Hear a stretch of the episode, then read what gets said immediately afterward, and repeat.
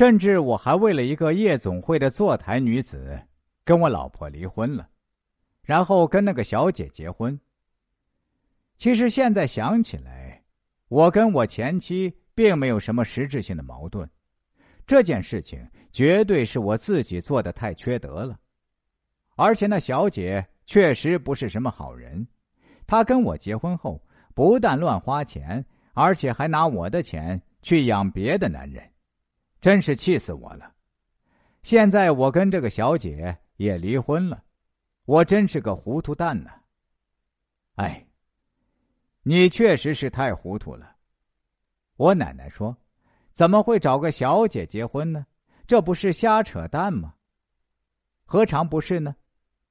那个男子继续说道：“现在想想，我当时是看那女孩可怜，心想着要拯救一下她。”因为我这些年自己做点生意，也挣了不少钱，但是我也喜欢做点慈善，比如给山村孩子捐点钱之类的。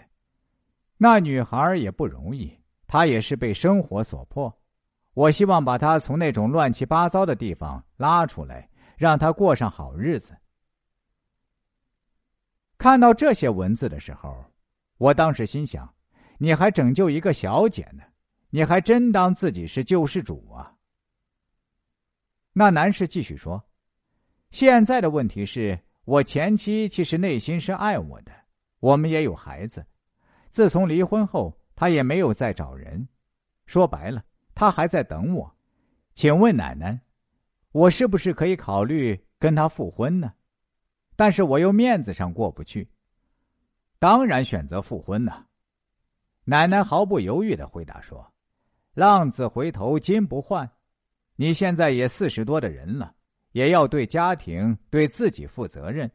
毕竟你也不再年轻了，不能再犯错误。是的，这些我都知道。那男子说：“我年轻时候为了这些风月之事，把自己的身体都掏空了，现在生理上的欲望也少多了，甚至那方面能力也比以前差多了。”我就听奶奶的吧，考虑一下跟前妻复婚。哎，这真的是一个非常荒唐乃至荒谬的故事，也反映了我们中国社会残酷的现实。男人可以做陈世美、薛平贵，女人就必须选择一次次原谅他们，做秦香莲、王宝钏。我认为，确实是非常非常不合理的。这对女同胞是不公平的，就好比这位男子的老婆，也好比我们社会上某些大款官员的原配。不管老公在外面怎么花天酒地，还是只能选择默默的忍受原谅。真心希望这种不公平的社会现状可以早日得到改变。不过说实话，从易经的角度来分析，我相信。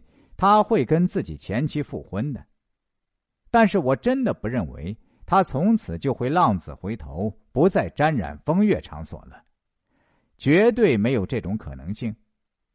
一个男人去那种地方，只有零次或者 n 次，这个是戒不掉的。但愿他为了自己的孩子、家庭、亲人和社会名誉考虑，以后会稍微有所收敛吧。也不去做太对不起自己老婆的事情吧。不知道大家身边是否也有这样的例子？所以这个故事我就如实记录下来，希望大家也可以从中感悟到一些什么，或者引以为戒，或者悬崖勒马，或者洁身自好吧。